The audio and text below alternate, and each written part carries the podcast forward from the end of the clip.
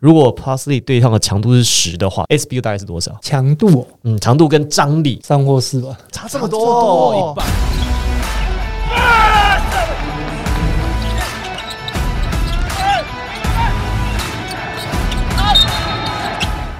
话题人物对号入座，坐哪里？球场第一排耶、好，这一集的来宾呢，其实他在第三集的标题就已经出现过。当时呢，我们为了下这个标题，我们还特别去问他说这个标题 O 不 OK？他说没问题，因为他一向秉持就是有什么就说什么，对反正走过必留下痕迹，非常真实的做自己。我们欢迎桃园领航员的阿瑶石敬瑶。哎 Hello，大家哦好，当时这个沟通过程是什么样？你是怎么问阿瑶的？我们让 Henry 怎么问阿瑶的？没有，因为我跟阿瑶本来就认识，所以我就直接问他说：“我说，哎、那个我们有在做一个节目，然后黑哥有讲到你的这个部分，你 O 不 OK？” 他就直接说：“OK 啊，哪有什么不 OK 的反正都上新闻了， 对啊因为后来发现我搜寻到新闻有哎、？”所以他就是这样，他就觉得什么事都 OK 嘛，反正自己做过也不是什么坏事，是啊是啊是他啊，不要怕被别人知道嘛。一直以来，阿瑶秉持的精神就是这样子。台湾阿瑶，台湾阿瑶我们台湾人的精神就是这样。不实是，实在但在重点是哦台湾阿瑶这个外号怎么是来的从上一季才开始，对不对？对啊，那你有很不习惯这个外号吗？刚开始会不习惯，因为有人说你除了只有叫阿瑶的绰号以后，还有什么绰号？人家就帮我想一个，然后就前面加一个台湾，然后就台湾阿瑶。就是好像阿瑶前面一定要冠一个台湾。可是他还有一个史劲瑶的外号啊、史劲，你好，史劲瑶跟台湾阿瑶，你比较喜欢哪一 个？其实都不喜欢，你有你有没有喜欢？那还是你喜欢那种帅一点的那种路线的外号？你说像张忠先那种喷射机，对，Jet 什么之类的。我觉得不需要吧，就人家想怎么讲就给他们讲啊，因为我们就是球员，就做好自己的本分而已啊。人家要怎么称呼你，那是他的想法。很符合他的个性。非常符合。那这两位怎么认识的？阿瑶跟 Henry，没有，其实我不是先认识阿瑶，我是先认识他老婆 的。你这样对吗？不是， 你确定这样对吗？ 因为因为他老婆是我高中的学姐，就是淡水商工他们就是阿瑶的老婆嘛，然后小红姐，然后小安姐，还有刘璇，就是那个刘璇，那所个以刘璇，那对个对啊他不对然还有哪一个？对，就是那时候我 们他们是同，他们算是同一届的吗？他们三个就是刚刚讲哦，小红、小安跟刘璇，他们算是前后届的。刘璇姐大一届，但是因为她要打球，所以她算是留级吗？降转降转一年，哦，对，所以看身份证刘璇应该你这是样对吗？看身份证刘璇是比 较你大把人家的年纪讲出来，你这样对 吗？啊，就真的啊，哦， 是我们就有什么说什么啊、哦对啊，然后他们就都算是我的学姐，因为后来在淡水读完了之后，他们就到文化大学嘛，那渐渐的开始要淡出篮坛，所以我们有时候晚上都会出去打打球这样。那那时候阿瑶也会一起来打球，那时候他就是我们的洋将，超级洋将，洋真的是本土洋将，所所有事情弄不进去，最后把球给他，他就把它弄进去那。就是等级高一等了。反正就是他只要上场，我们在场上可以待个一两个小时那一种，打到说，哎、你不要再打了，好累哦。阿瑶那时候大概几岁啊？那时候大一吧，大一还大二，因为那时候刚好学校有比赛嘛，就是 UBA 打完后就休赛季，没事，大家就可能会约约晚上没事做，然后就去运动流流汗。然后那时候刚好有溜选，所以就那个时候认识了现在的老婆，我大一就认识，到现在好啊，像蛮久的耶，欸像十三年。对，哇，其实不容易耶，因为如果说以学生来讲的话，通常学生球员在这个大学认识的女朋友，跟在这个学生时期认识的女朋友，跟后来结婚的，其实通常都不是同一个人，通常是这样啦，通常但还是有例外啦，还是有例外，啊还是有例外还是啦。有例外。对啊，所以你老婆因为也是球，过去也是球员嘛，所以她在你在打球啊，比如说你在比赛的时候，她会给你一些经验上，或者是一些她作为旁观者，因为她一直有打过，所以她会给你一些建议，或者是她什么时候会帮助你在场上的一些表现嘛。我觉得不会，我觉得是额外的是心理吧，就是可能以前会想比较多，可能打几场不好的球赛的时候，就心情会比较低落，然后他就会开导我，跟我讲很多，让我在球场上可能不要想太多，就是该做什么就做什么。那这跟就是你结婚之后，然后还有小朋友有差 吧？有啊，有差，因为以前年轻的时候脾气不是很好，哎，对，真的，蛮蛮蛮火爆的， 在场上的时候，尤其对尤其是打不好啊，特别阿瑶又是属于那种防守型的，然后又喜欢跟人家在那边弄，那弄着弄着也会把自己弄生气，这 种对。不一定把别人先弄生气，他会先把自己弄生气，这种。可是我看你在这个 Plus League 当中，你第一个赛季就蛮多机会守到对方的洋将哎、嗯，哦，其实，在过去 SBO 时期。比较没有这样子的对位的，因为通常过去都让他们洋将守洋将嘛，他们他们位置通常会重叠。可是因为到了这个 Plus League 之后，他第一个他有单洋将跟双洋将的使用，然后有时候第四节对方摆的洋将大跟小的时候，就会决定到有可能是有本土可能必须要对位对到对方的洋将，在守这个对方的洋将的时候，其实你的的动作其实算是蛮多的、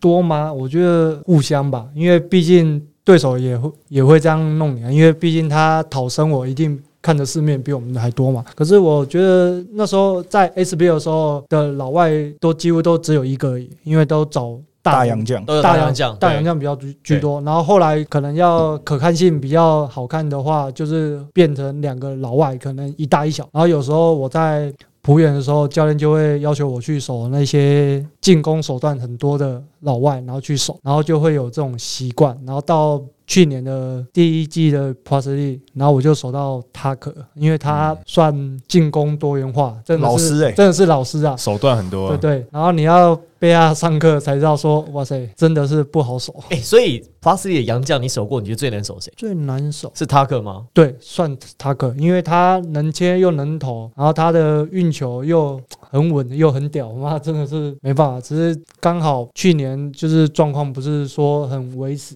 这样，所以跟他是要守塔克的时候，需要跟身体跟他对抗推挤吗？还是说对他防守的时候要怎么样比较可以有有效率的限制他？我觉得是一种心理战吧，哦就是他会跟你聊天吗？是 不会的，就是我们会用一些，因为比如说你进攻，你一定要用一些假动作，你才可以骗防守者嘛。可是往往我们也要用防守一些手段去骗他说，可能你明明要过右边，可是我先做个左边的假动作，然后然后让你哦其实觉得我要往那边扑对了。对，然后结果我是守你的左边或右边之类的，所以连防守都要做假动作。真的。哎、这个防守的习惯或这个防守的这种概念，其实是从高中时期就培养出来的嘛。因为其实就我自己知道的认知是，松山高中其实对球员的个人的单防能力其实蛮重要的，应该说他们蛮重视的。可是松山的球员会有一个习惯，就是说他们在个人的单防能力很强，可是他们有时候到了不同的环境，他们在团队的协防上面有时候会出现问题，因为他们的球员有时候第一会太想要去一对一超级或者一对一的想把对方 shut down，、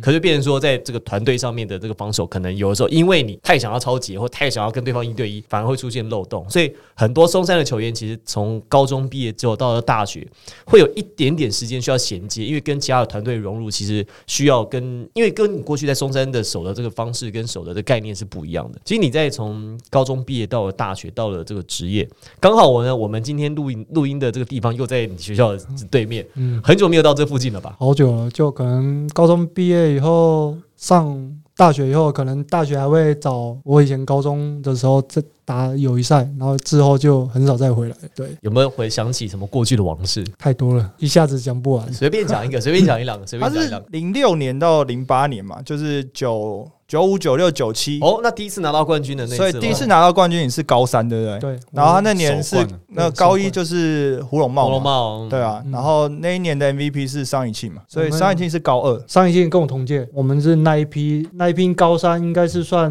如果有报名的话，我们总共高三有十几个，然后有报名差不多七八个以上，就那一批。嗯，现在的环境又不太一样。现在的教练有时候会觉得说，如果这一届报太多高三，我我明后年就死掉了，因为你如果太多的换血，一次七八个整批换掉，所以大概就没了。所以到现在比例大概可能就高三的大概五六个，会搭配大概两三个高二，然后会一两个高一。他每一年每一年的话，这样子不会这种换血会断层太大。其实阿瑶应该很清楚。那好，我们来讲到那过去在松山高中这个时期哦，其实应该就有蛮多这个回忆在在当届的时候啊，就有蛮多同期的队友，包括桑一庆，其实后来也离开了球场。所以好像你那个时候在夺冠那个前后期的学长学弟，好像就是你，还有胡龙茂，还有谁现在目前在场上？前后几届，我先说学长了。我们学长那时候是伟汉还在伟吧汉嘛嘿，然后林浩、博成、博伟他们，可能林浩现在没打，可能在大学的时候有受伤，然后开刀，然后就转转其他行业这样。然后现在博成在 SBL，然后博伟在钢铁人，再来是胡龙茂啊，然后还有于春安，于春安呃啊，余春安，余春余春安，于专也对。对对在 T one，然后就是刚好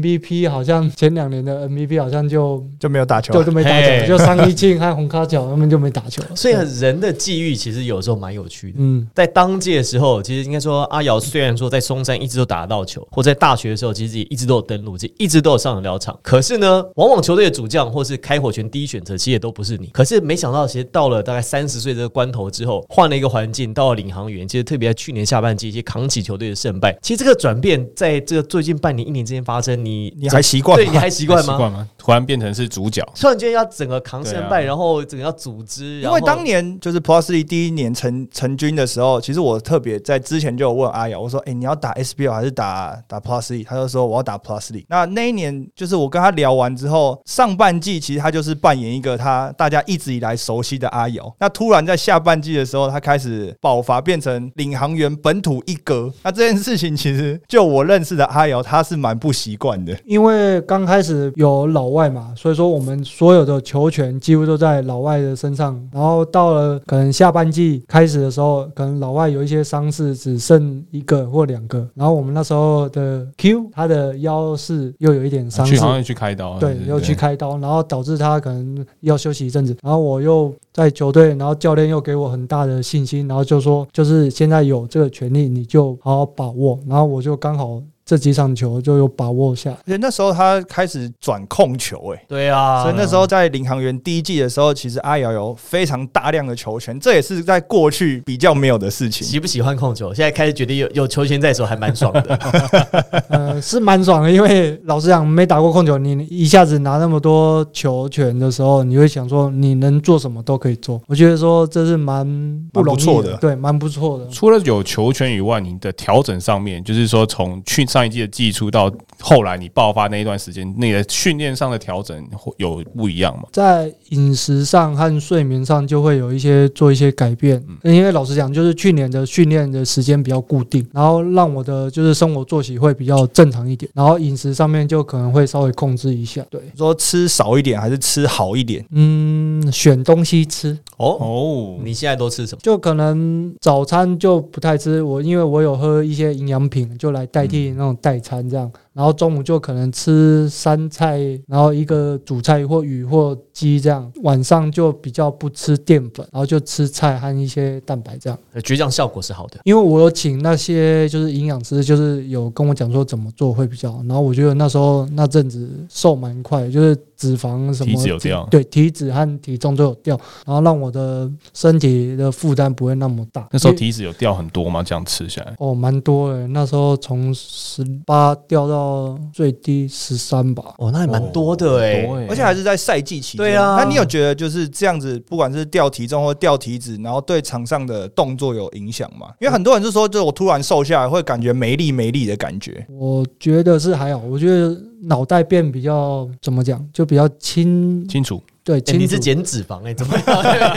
你的脂肪都囤在脑 袋是不是？怎么有因关为因为联？因为有些可能吃吃太油腻，你的就是会脑袋就会没办法哦，想。吃太多甜食、我没关，系，心理作用就算是有作用，就是好作用，没关系，都是好事。 对，这有可能是心理作用。然后因为嗯然后在场上，我觉得就是比较不会那么很快就累。其实我觉得这是一个信心的，就是很多球员说啊，我突然间我觉得我在这个场上的思绪很清楚啦，然后我在处理上面也比较果决。其实这个有一个，应该说大家把这个结果变成原因，但事实上其实是因为你更有信心了，因为你做这些事情，包含我可能我在身体的控制啊、体能的调整，我觉得我自己变成一个更好的球员。当你有信心的时候，你做什么事情，其实你都会觉得是对的，然后也会越来越得心应手。其实这个是一个好的循环。那不过讲到说，你是易胖体质吗？算所以听说你小时候是因为这个体重过重，所以才开始打篮球的。对啊，因为爱吃不太爱运动，可能回家每天都有东西吃，然后妈妈就很怕你肚子饿，说吃完后可能过一下下就有水果或什么点心，然后就是无时无刻就准备好东西，就怕你饿，就这样。啊，台南人，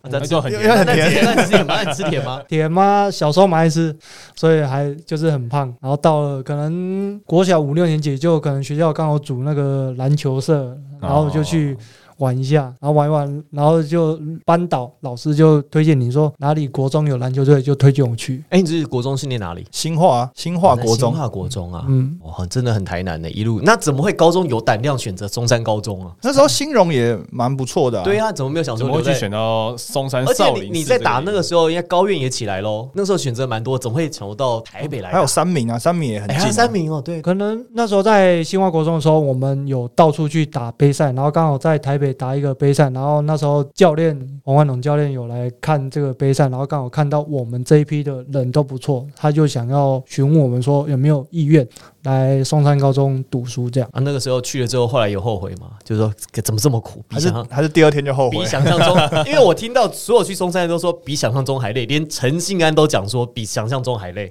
是真的，不 意外，真的是真的。因为刚进去你会很不习惯，每天就是一起床就是操场，要不然就是礼拜六起床就是阳明山跑步，每你天们从松山跑去阳明山，没有，就是我们先坐车到那个大叶高岛屋，然后从下面跑跑到上去，跑上去。太哈扣了吧？哇礼拜六哦哎、我知道你们练很勤，但我不知道这一趴哎、那嗯这是那真跑的多远？就是跑山要跑多久？或跑多远？嗯从你们知道文化那个后山那一条路吗，我知道啊，知道我知道就是就从就是下去就大概高岛屋屋顶啦不。是屋顶上啦，啊屋顶上屋顶后面那个哎个，对对对。就那一条，我们就从大叶高岛屋前面那个广场那边先拉拉筋热热身，然后就从那边开始跑，然后沿路跑跑上去，真假的？哇塞！然后跑到文化大学，对，跑到文化大学后山以后，然后休息一下，然后我们再冲到斜坡后面不是我在对对有对对对，呃卖卖 N 墙的那个地方啊，对对对对做冲刺，对，在屋顶那前面那个斜坡，我们在那边冲刺那你。怎么还会选文化大学？要是我就不要念文化了。阴影很深。是不是对，啊，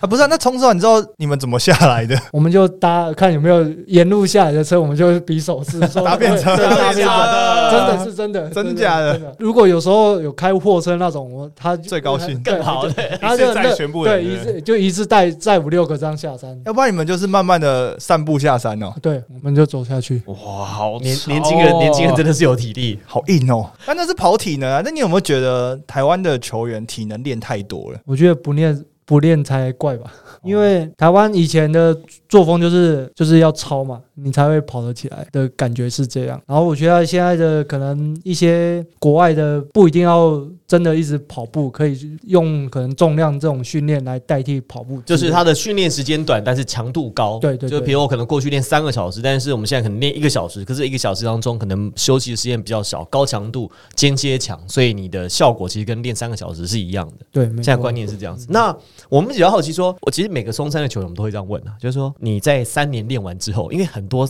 这个球员呢在高中练完之后，因为真的太累了。嗯，松山真的是太超了，所以其实到了大学或到了职业之后，他可能对于这个篮球的这个热情啊，就有点会被被消磨掉，或是有点倦怠，因为真的练太多打太多了。可是其实你一直都对篮球篮球很有热情诶、哎那有有的小朋友他是从小喜欢打球，可是你一开始的想法是想要减肥，后来你也瘦下来，你的目的达成 啊，那你怎么还继续打下去？是真的后来越来越越来越喜欢嘛？就是会想要那时候的想法是想要达到 SBL，因为 SBL 那时候是最高殿堂嘛，就是每个人都有一个目标，然后我就想朝这个目标前进。可是那时候高三毕业以后，教练就推荐我要去文化大学，因为毕竟文化大学就是练习的时间比较正常。因为那时候也有考师大，然后我师大没上，然后我那时候想读台艺，然后教练哎怎么想读台艺呢？不知道想要念广电吗？将来也没有，我就就只是因为之前有学长去那边，啊，就想要去而已。就是可能林浩、博伟他们有去台演，然后我们就想要去那边。然后后来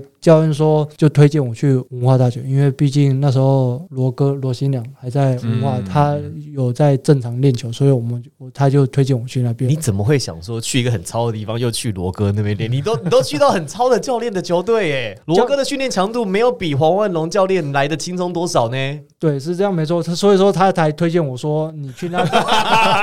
所以说我就我是所以说我觉得我被骗被我被骗了。被骗去 的， 可是我觉得这样骗也好啊，就是让你的一些技术方面和体能那边就不会说一上大学你就就掉往下来。上掉、往下掉。有些就是你高中毕业可能憋太久，然后你去一个大学，你放太只松，对放一个太松，然后你又要去挑战更高的殿堂，然后你又起不来，你就整个就没了。当时的几个队友就有宋宇轩嘛，然后前后期吕正如来我们那边录的时候，他说他有一阵子在文化大学，就罗哥找他去念研究所，所以跟研究吕正如也当过队友。呃有还有谁比？较印象的？吴凤城，啊，吴凤哦城，凤城，对对对对对对对对。哦，D 吴建龙吴建龙是后来对不对？没有，吴建龙是学长好，像是学长。他们也是哦 OK 来读研究所。他们是三个啊，就啊，对对对对吕对，正如那对对三个对对一对起对对对，他有讲一说起被也说是被骗去的。对啊，对对对，好，那其实从高中到大学，你的角色其实一直都没有转变嘛，因为其实，在高中时候，呃，应该这样讲，黄彦龙教练他非常喜欢就是有高度的侧翼哦，它其实有点早期像三 D 那样子的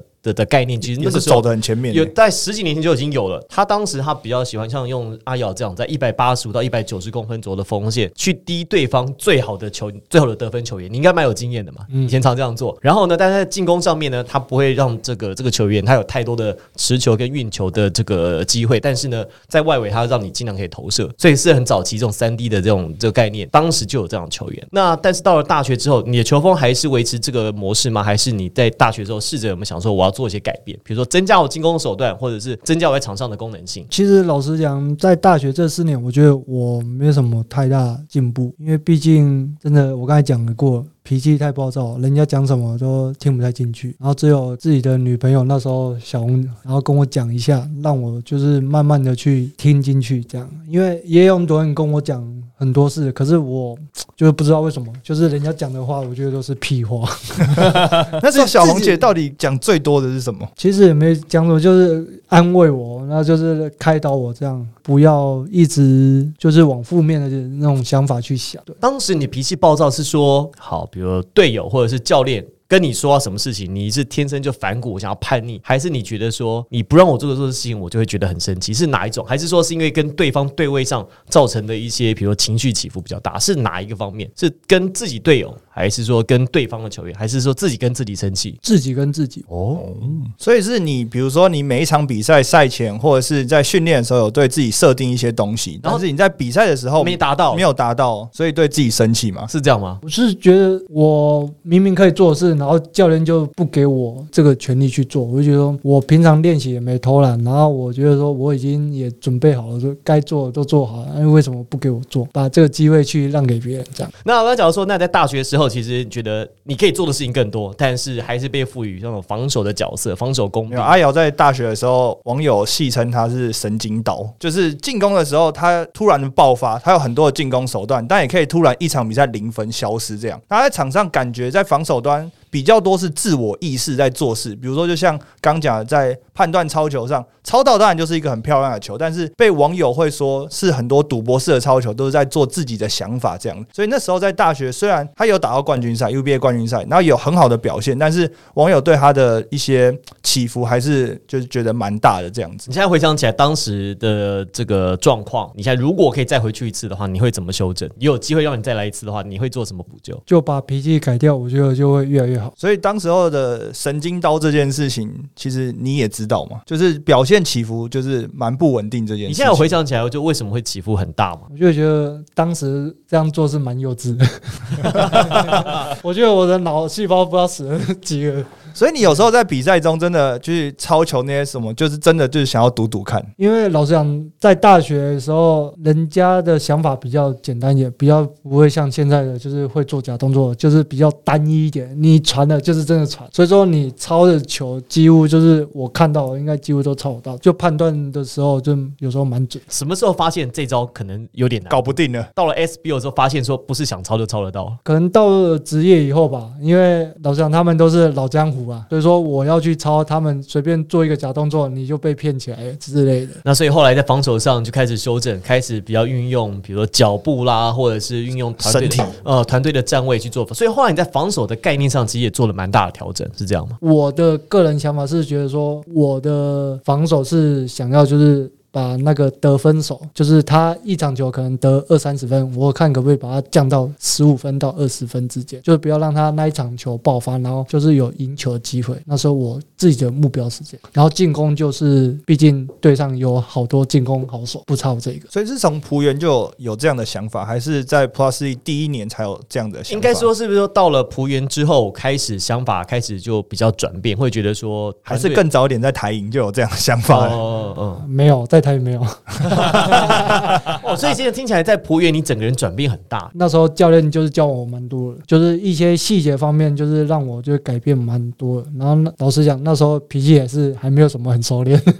所以上次是杨怡峰教练吗？没有，那时候是哦麦班达教啊，练，麦班达，啊麦班达，麦麦班达班教达练。哦，所以你跟麦班达是可以沟通的，可沟通，也可以说， 也可以跟他闹也脾气，也可以吵架。也可以吵架。他不是属于这种蛮战术体系，就是他蛮愿意了解每个人的特性，然后再去使用这些球员的嘛。所以感觉起来，在葡园体系下，麦班达的执教，让你有比较多发挥的空间，才会有后面一些心境的转变哦。因为相较于台银的时期，其实你在浦原的第一个上场时间，还有被赋予的功能，其实都比在台银时间更多嘛。因为台银的前两年，其实当然是有在上场比赛，可是其实发挥的空间跟浦原相比，其实真的是少蛮多的。你觉得你到浦原之后，整个最大的改变、最大的转变是什么？教练上吧，教练上，会不会教的问题？我觉得第一次有被信任的感觉，可以这样说吗？这个对上就是不管教练还是学长都会教你一些球场上的一些事情。可能在台影，他们看到的世面和浦原看到的世面是不一样。那时候浦原四连霸的球队，然后看的东西又看到季后赛、冠军赛那种强度，就是会不一样。那个时候怎么会想要去加入到浦原啊呢、因为那时候在台银结束后，老实讲是被 fire 掉，然后就想要找一个球队好一点的球队去学习，因为没有说想说去一定要怎么样，就是我们先从板凳做起，然后去看学长怎么打球，让自己的进攻啊、防守上面就是更上一层哦楼。我其实要回回想起来，当时其实台银当然说，在这这两年当中，两三年当中，其实表现的机会不像在后面浦原来的这么的多。当时哦，这个薪水确定真的是两万五，没错嘛？对，真的是两万五。对，当时是以练习生的资格，还是他是什么样的？这个有合约吗？还是是没有合约的？台银是算没有签约，他就是职员吗？也不算，也不就是算一一年一年你这样一聘的，然后就是他问你两万五要不要来，我就说哦好，我就去。当时还有别的选择吗？呃，应该是说最早我那时候选秀的时候，我是在服兵役，就是替代役，我刚好在左训，然后我没办法出来选秀，然后跟那时候落选，然后我就在左训打电话问其他队。一开始我先好像先。给浦远调出来，先去他们练习，到那边练习一天。然后那时候教练是许晋哲教练，然后他刚好不在，然后好像出国之类。然后那时候我就比较急，就是说他愿不愿意签我，会不会给我一些薪资。然后他说没办法，要等他们回来才有办法。然后后来我的好朋友就围着，那时候他被台银选走，他就问我说，台银愿意支付你薪水。然后就两万五，你要不要来？我就说好，我那我就过去。我后来看了一下啦，那个你那一年哦，在当替代役那一年，然后要准备加入 SBO 那一年是二零一三年啦。嗯许晋德那时候没空，那个他许晋在德亚那时候锦赛在亚锦赛刚好在比赛啊，在出哦，国就比赛。是哦赢大2013年啊赢大陆那时候，因为阿瑶他第一年的 SBO 的赛季是二零一三到二零一四年的、啊嗯那就是那年刚好二零一三年在出国集训有很长的时间在外面集训对啊。你讲到你讲到亚锦赛中华队，阿瑶是那一年中华白的国手、欸， 这是光华队嘛，对不对？应该不是叫光华队，应该是中华白，大专明星。那时候的名称是大专明星啊，光华队是后来改过。意思都是一样啊一。样啊，对就是同个 level，就中华白啊。对啊那、，那时候你们有就是集训还是参加什么比赛吗？就打琼斯杯啊，这是生涯第一次在成人队的层级入选国手嘛？可以这样讲吗？算是。嗯你觉得那次对你的应该讲说是觉得达到一个里程碑了，还是觉得在那次比赛当中有很多跟国际其他好手交流的机会？你觉得那次对你的成长跟帮助大吗？我觉得蛮大的，因为毕竟你可以看到自己想要看到的明星嘛，就想要跟他去对抗，然后又可以看到很多国际赛的选手，然后就是对抗起来真的会不一样，然后就觉得说你哪里不足，就想要想办法去让自己增加一些什么进攻手段啊、防守之类的。所以后来算是见到国际的世面了，对不对对对对，那那时候你看到这些国外的球员，那你觉得说当下会觉得说哪些地方是需要在接下来的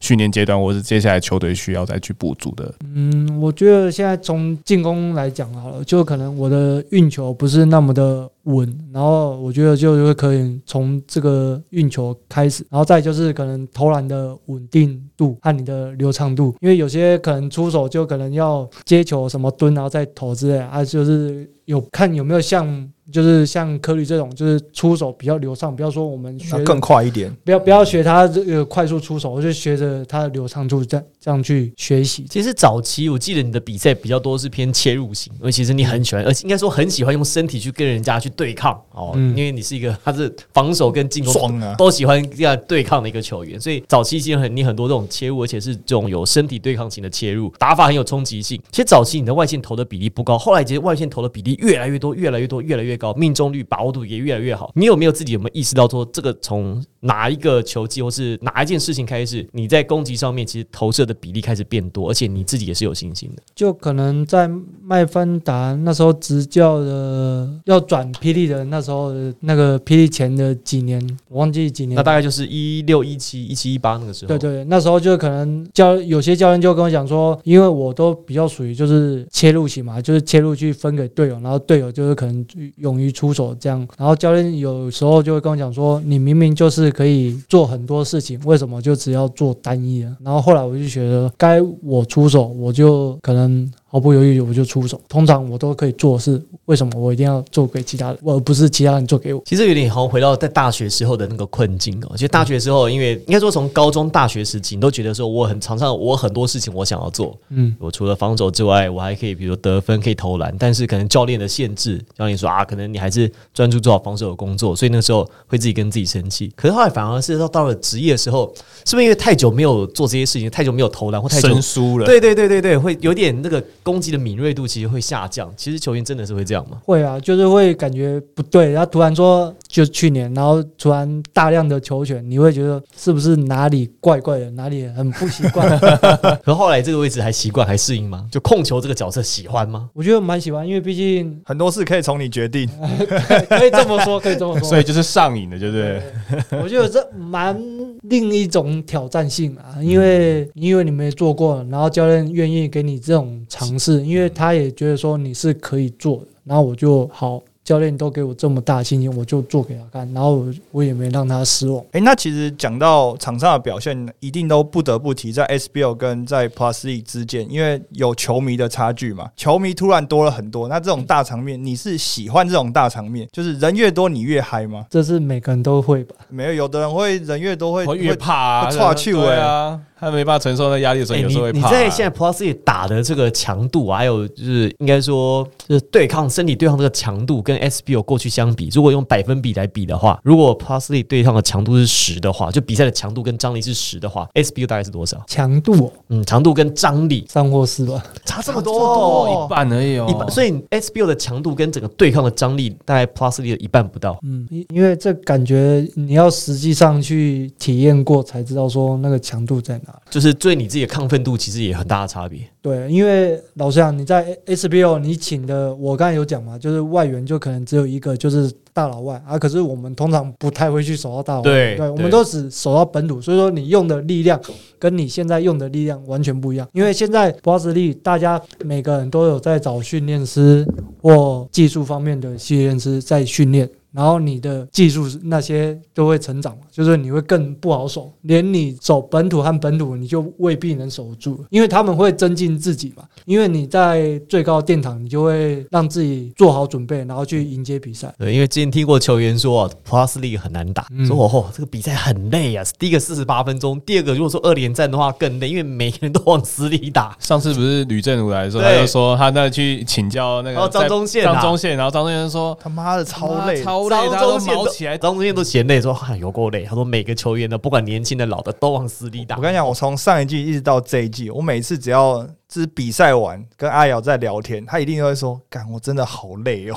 每次都说好累哦，睡觉前还是好累哦。真的，去年我觉得真的是很累，然后今年就觉得就比较好一点，因为毕竟有一些好的选手上来，然后就可以顶替我一些时间，不像我去年就是几乎都要打四十几分钟吗？就是平均差不多要四十分钟40分的钟球赛，所以真的很累。然后刚好那时候减脂又有成功，才不会又瘦身成功，才不会说跑一下子就那么累这样。哦其实有好处哎吼有。啊有有有哇，不然的话，以去年那个强度，然后又跑那么久，其实说真的，他也不用刻意减啊。你跑那么久，你知 道，你自然而然你也会瘦啊，你也胖不起来啦。说真嗯的，那上一季这么多场就是很经典的比赛，你最记得哪一场？就是有你有拿三十一分的比赛嘛，然后有那种半场大逆转的比赛、然后还有季后赛啊，你最后投掉的那一球，你最印象最深是哪一场？那个季后赛 Game Two 那一场吧，就是可能我们在第四节还剩五六分钟落后，差不多将近二十分，然后我们可以逆转的那一场比因为赛。那时候已经没有算是没有退路了。对，因为毕竟我们老实讲，我那时候就跟大家讲说，我们真的没有压力，因为毕竟我们没有外援，我们就放开打，赢一场是一场，我们就一步一步来，好死不死，梦想家自己也不争气，然后帮刚好被我们咬到，然后反而他们压力越来越大。梦想家是这样啊，梦想家的这个打法哈，这个准的时候大家一起大家一起准会喷死你，嗯但是不准的时候大家一起打铁的时候， 也会也会吓死你。篮筐也会被投歪掉。 不过这本来就是他们的球风嘛，我觉得也没有什么好不好，因为本来就是每个球队要塑造自己的风格。我如果不用大洋将，我都是小个子球员，我打快很准的比赛，本来这个就是两面刃，你有可能会很短时间之内把比分拉开，但是如果当你一起打铁之后，也有可能很快之间你的分数就会花光。本来这个就是相对性的，篮球的比赛就是这样才有意思才好玩。那最后呢，其实想要呃也聊一下，就是你在这个台银时期啊，其实虽然说台银那时候是给两万五哦，其实在网络上说啊台银那么小气啊，可是我后来其实有回想这件事情，就是觉得如果那个时候、啊、台银如果没有说伸出这只手，没有说伸出这个两万五的这个援手的话，其实现在也不会有石敬尧，因为可能那个时候你就从篮球舞台上面就离开了。他可能会等许晋哲回来，然后去浦原啊，哎、 好像是哎、早一点进浦原，也不用绕那么大一圈才回来嘛哎。你应该会等他回来吧？会，如果那时候台也没有给我这个舞台的话，我应该会等他回来，因为毕竟也没有其他队要你，你只能等那个教练回来，看他的抉择是怎样，只能等待啦，等待机会。好，那很谢谢阿瑶在我们这一集节目当中，坐在我们的球场第一排，跟我们的球迷分享他在过去啊，特别是从三级篮球，从高中到大学到职业队这段的心路历程。那也提到了一些他在领航员时期啊，其实在这两年的转变。那我们在下一届节目呢，会有更多他在 Plus 第一季跟第二季的展望。那也持续锁定我们的频道，我是王柏林，嗯我是 Tony，我是 Henry，我是阿耀。啊脾气越好，球打得越好哦。